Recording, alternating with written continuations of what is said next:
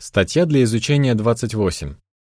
Не подталкивайте друг друга к соперничеству. Содействуйте миру. Эта статья будет обсуждаться на неделе от 13 сентября. Ключевой текст. Не будем становиться тщеславными. Не будем подстрекать друг друга к соперничеству и друг другу завидовать. Галатам 5.26. Песня 101. Трудимся в единстве. Обзор. Если на фарфоровой вазе появились трещинки, то рано или поздно она разобьется. Точно такой же разрушительный эффект имеет для собрания дух соперничества. Если христиане в собрании соревнуются друг с другом, то в нем уже будет невозможно поклоняться Богу в мире и единстве. В этой статье мы обсудим, почему нам ни в коем случае нельзя считать себя лучше других и что нам нужно делать, чтобы поддерживать мирную атмосферу в собрании. Абзац 1. Вопрос. Как влияет на людей дух соперничества?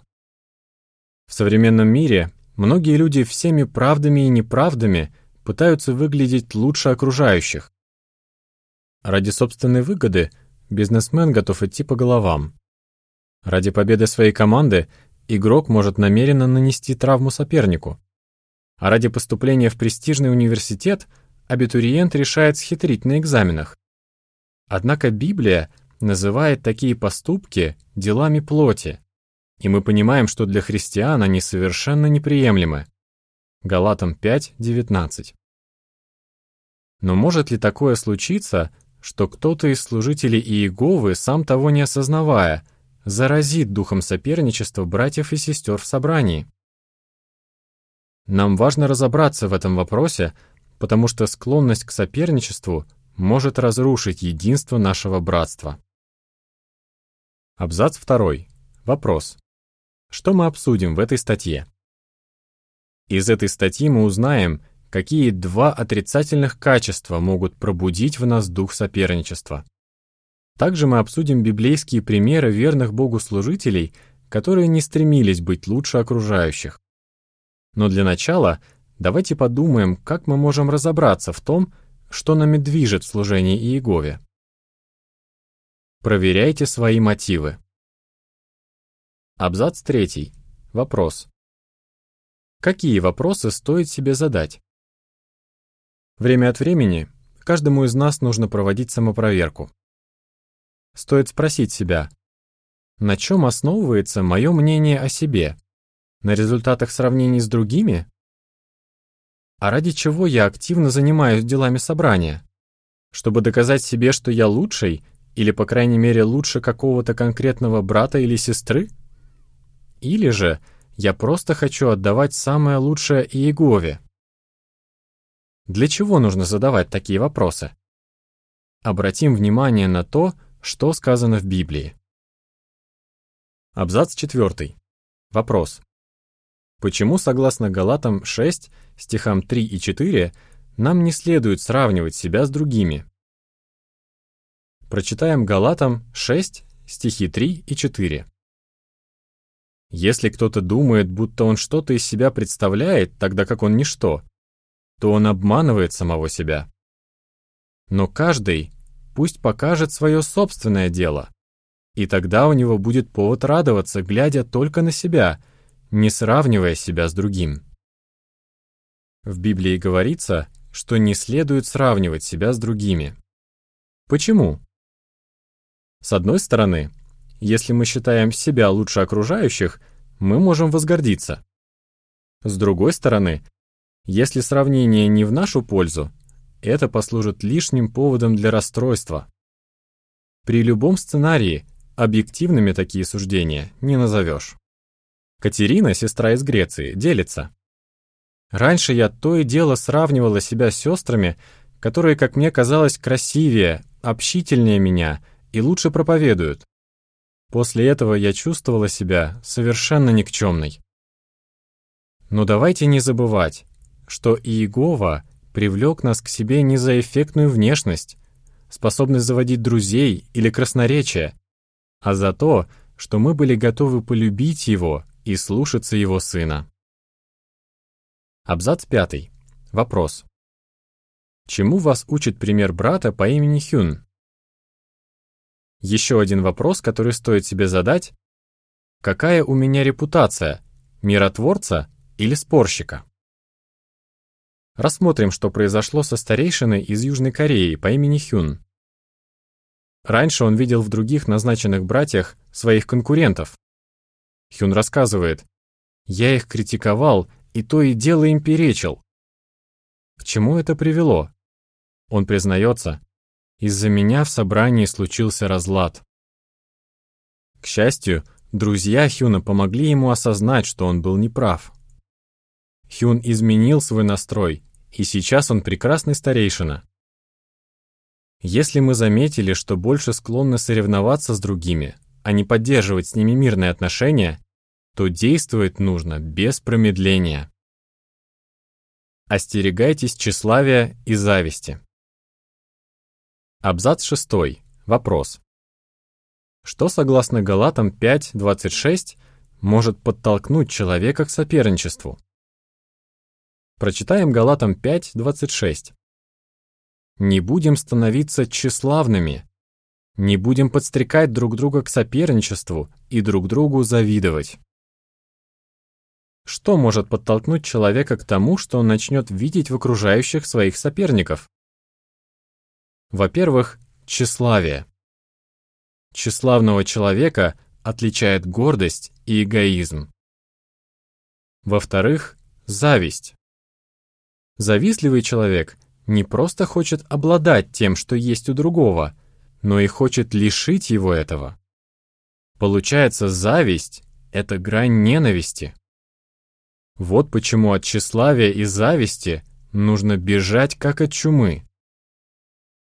Абзац 7. Вопрос. Какой вред приносит тщеславие и зависть? Приведите пример. Тщеславие и зависть можно сравнить с примесями, которые загрязняют авиационное топливо.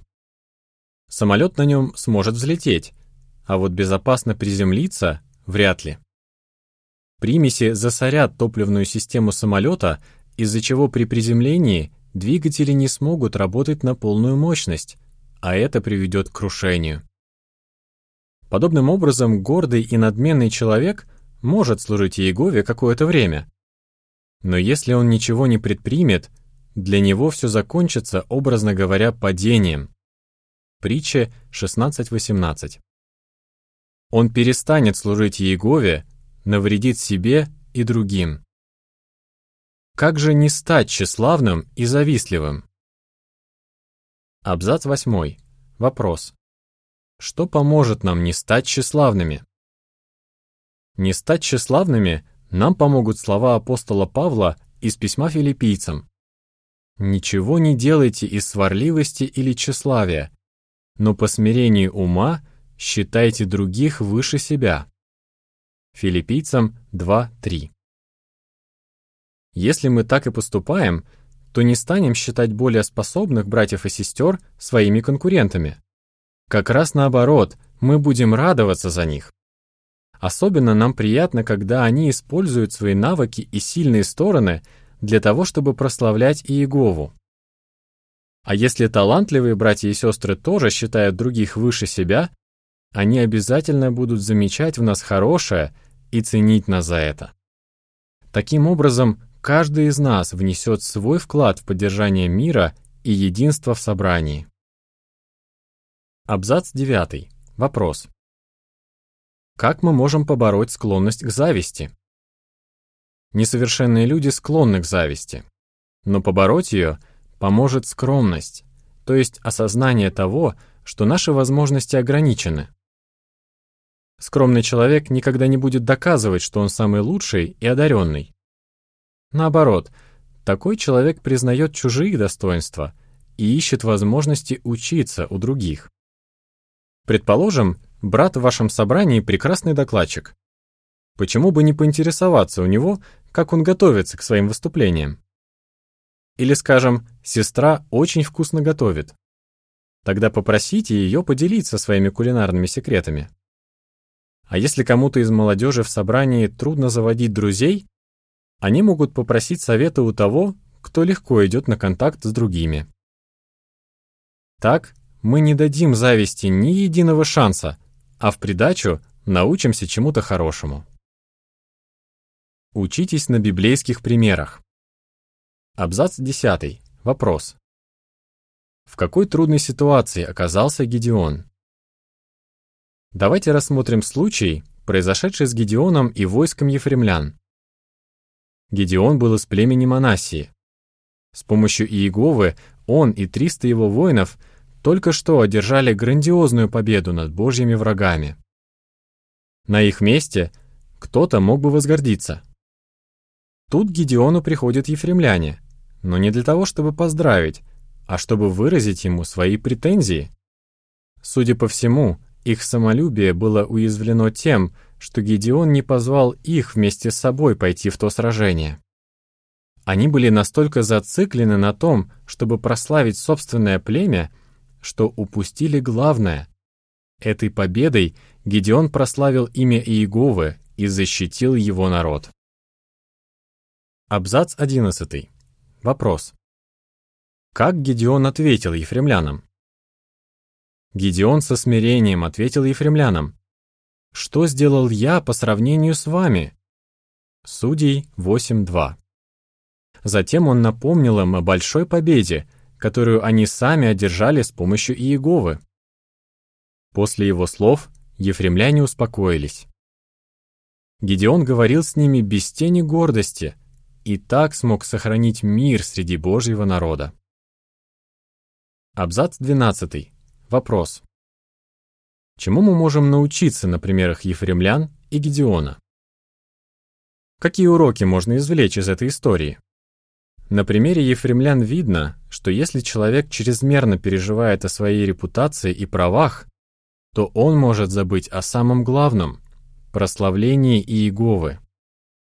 А Гедеон подал прекрасный пример главам семей и старейшинам. Если кто-то обиделся на вас, постарайтесь посмотреть на ситуацию его глазами. Можно похвалить этого человека за его успехи. И без смирения тут не обойтись особенно если объективных причин обижаться не было. Но сохранить мир с братьями и сестрами гораздо важнее, чем доказать собственную правоту. Подпись к иллюстрации. Смирение помогло Гедеону сохранить мир с ефремлянами. Абзац 13. Вопрос. С какой трудной ситуацией столкнулась Анна, и как ей удалось с честью из нее выйти? Поразмышляем также над примером Анны. Она была замужем за левитом по имени Елкана. Но у него была еще одна жена, Финана. Елкана больше любил Анну, но у Финаны были дети, а у Анны нет. Из-за этого Финана насмехалась над ней и постоянно ее изводила. Эта ситуация довела Анну до такого отчаяния, что она плакала и не ела. 1 Самуила 1.7 тем не менее, в Библии нет и намека на то, что Анна пыталась каким-то образом отомстить Финане. В горячей молитве она рассказала Иегове все, что у нее было на сердце, и полностью ему доверилась. Перестала ли Финана изводить Анну? Библия об этом не говорит. Но что мы знаем, так это то, что Анна вновь обрела душевный покой и больше не была печальной. Абзац 14. Вопрос. Чему мы учимся на примере Анны? Чему мы учимся на примере Анны? Если кто-то пытается доказать вам свое собственное превосходство, помните, что вы хозяин положения. Вы не обязаны идти у него на поводу. Не позволяйте втянуть себя в это соревнование. Не отвечайте злом на зло, а всеми силами старайтесь сохранять с этим человеком мирные отношения. Даже если он не оценит ваши усилия, вы сохраните мир в сердце. Подпись к иллюстрации. Доверие к Иегове помогло Анне не брать ситуацию в свои руки и сохранить душевный покой. Абзац 15. Вопрос. Чем были похожи Аполлос и Павел? И, наконец, рассмотрим, чему мы можем научиться на примерах Аполлоса и Павла. Оба они прекрасно знали Священное Писание. У обоих была репутация выдающихся учителей, и каждый из них помог многим людям стать учениками Христа. При этом они не относились друг к другу как соперники. Абзац 16. Вопрос. Как бы вы описали Аполлоса? Аполлос родился в Александрии, которая в первом веке считалась центром образования. Судя по всему, он был искусным оратором и хорошо знал Писание. Пока Аполлос жил в Коринфе, некоторые братья и сестры из местного собрания открыто говорили, что любят его больше, чем других братьев, в том числе и апостола Павла. Потворствовал ли Аполлос таким разделением? Об этом не может быть и речи. Подумаем вот о чем. После того, как Аполлос покинул Коринф, апостол Павел очень просил его вернуться туда. Стал бы он это делать, если бы считал, что Аполлос вносит разделение в собрание. Очевидно, что Аполлос правильно пользовался своими талантами. Он рассказывал людям о Боге и укреплял братьев. А еще можно быть уверенными в том, что Аполлос был смиренным. Например, нигде в Библии не говорится, что его задело то, что Акила и Прискилла точнее объяснили ему путь Бога. Деяния 18.26 Абзац 17. Вопрос. Как апостол Павел содействовал миру в собрании? Павлу было хорошо известно об успехах Аполлоса. Но апостол не видел в нем никакой угрозы для себя. Павел был смиренным, скромным и благоразумным человеком. Подтверждением тому служат отрезвляющие слова, которые он написал собранию в Коринфе. Хотя некоторые коринфские христиане говорили о себе «Я ученик Павла», ему это нисколько не льстило. Все их внимание он направил на Бога и Иегову и Иисуса Христа. 1 Коринфянам 3.4. Абзац 18. Вопрос. Чему, согласно 1 Коринфянам 4, стихам 6 и 7, нас могут научить примеры Аполлоса и Павла? Чему нас могут научить примеры Аполлоса и Павла? Если христианин, не жалея сил, служит Иегове и, может, даже многим помог прийти в истину, ему нужно осознавать, что своими успехами он обязан исключительно Иегове. А вот еще один урок. Чем больше у нас обязанностей в организации Иеговы, тем больше возможностей содействовать миру и единству. И мы очень благодарны назначенным братьям за то, что они поступают именно так. Они обучают собрания, опираясь не на свое мнение, а на Слово Бога, и считают образцом для подражания не себя, а Иисуса Христа. Прочитаем 1 Коринфянам 4, стихи 6 и 7. «И это, братья, я применил к себе и к Аполлосу для вашего блага, чтобы на нашем примере вы усвоили правило не выходить за рамки написанного, чтобы никто из вас не превозносился и не ставил одного выше другого. Благодаря кому ты отличаешься от другого? И что есть у тебя, чего ты не получил? А если получил, то почему хвалишься, как будто не получил? Подпись к иллюстрации. Понимание того, что своими успехами они обязаны Иегове, помогло Аполлосу и Павлу не считать друг друга соперниками. Абзац 19. Вопрос. Что может делать каждый из нас? Бог наделил каждого из нас какими-то способностями и талантами, и мы можем пользоваться ими на благо друг друга. Кому-то может казаться, что его вклад в единство собрания незначительный. Но подумайте, чтобы сшить красивую одежду, нужно сделать множество мелких стежков. Так и любой наш добрый поступок пусть даже незаметный, сплачивает все собрание. Всем нам нужно настроиться работать над собой, чтобы даже не пытаться доказывать окружающим, что мы лучше их. Давайте делать все, что в наших силах, чтобы содействовать миру и единству в собрании. Рамка. Не подталкивайте друг друга к соперничеству. Мы можем, сами того не осознавая, провоцировать братьев и сестер на соперничество, если будем говорить о том, кто, по нашему мнению, лучше всех выступает с речами, кто из пионеров самый умелый проповедник или чьи ответы на встречах нам нравятся больше всего. Бывает, нас впечатляют способности какого-то старейшины, и мы начинаем сравнивать с ним других старейшин. Но эти братья всего лишь люди. И если в собрании постоянно звучат такие сравнения, есть опасность, что старейшины станут относиться друг к другу как к соперникам, а от этого пострадает все собрание. Конец рамки. Как бы вы ответили? Почему нам нужно проверять свои мотивы? Что поможет нам не подталкивать друг друга к соперничеству? Чему вы научились на примерах Гедеона, Анны, Аполлоса и апостола Павла? Песня 80. Вкусите и узнайте, как добр Иегова. Конец статьи.